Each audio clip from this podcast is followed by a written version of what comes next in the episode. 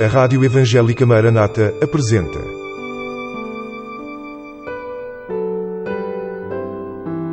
Mulheres da Bíblia. Mulheres que deixaram uma marca na história e que falam ainda hoje.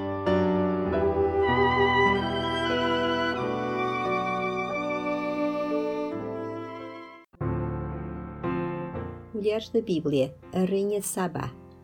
Em 1 de Reis 10, 1 a 13 e 2 de Crónicas 9, 1 a 12, lemos acerca de uma mulher cujo nome não conhecemos e que é identificada apenas como a Rainha de Sabá.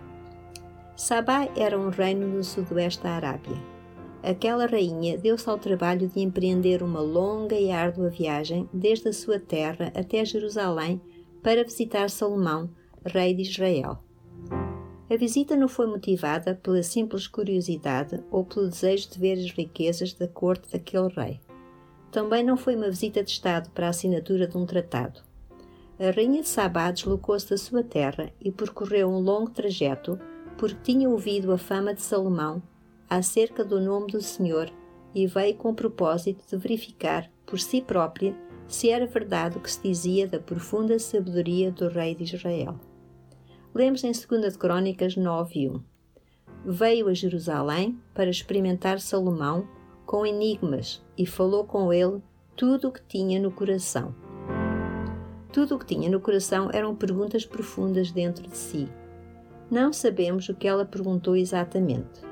O texto diz apenas que Salomão lhe explicou todas as palavras e nenhuma coisa havia oculta que Salomão lhe não declarasse.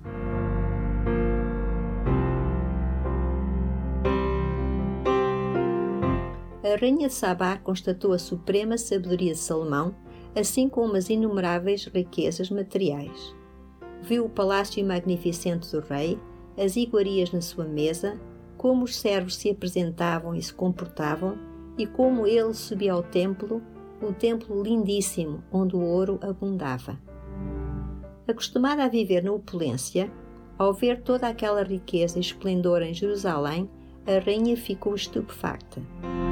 Mas o que a surpreendeu mais foi a sabedoria de Salomão. Ela declarou o seguinte: Foi verdadeira a palavra que ouvi na minha terra acerca dos teus feitos e da tua sabedoria.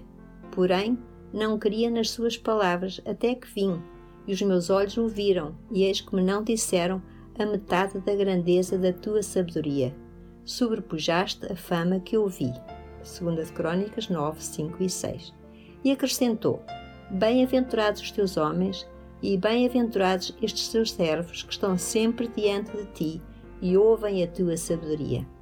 Depois glorificou a Deus que tinha posto Salomão no trono para governar Israel.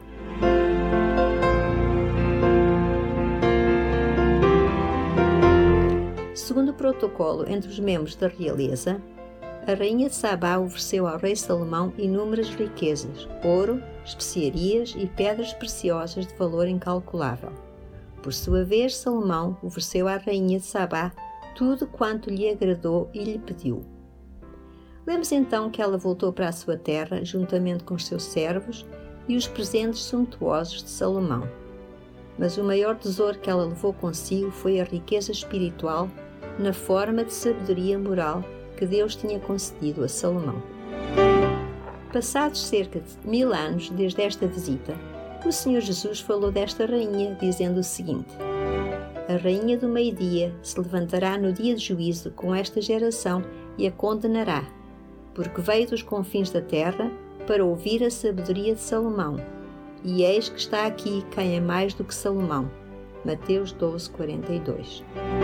Jesus queria dizer que a rainha Sabá era muito melhor do que aquelas pessoas que estavam à frente dele, que não lhe davam valor, porque ela tinha viajado quilómetros e quilómetros para ouvir e ver Salomão.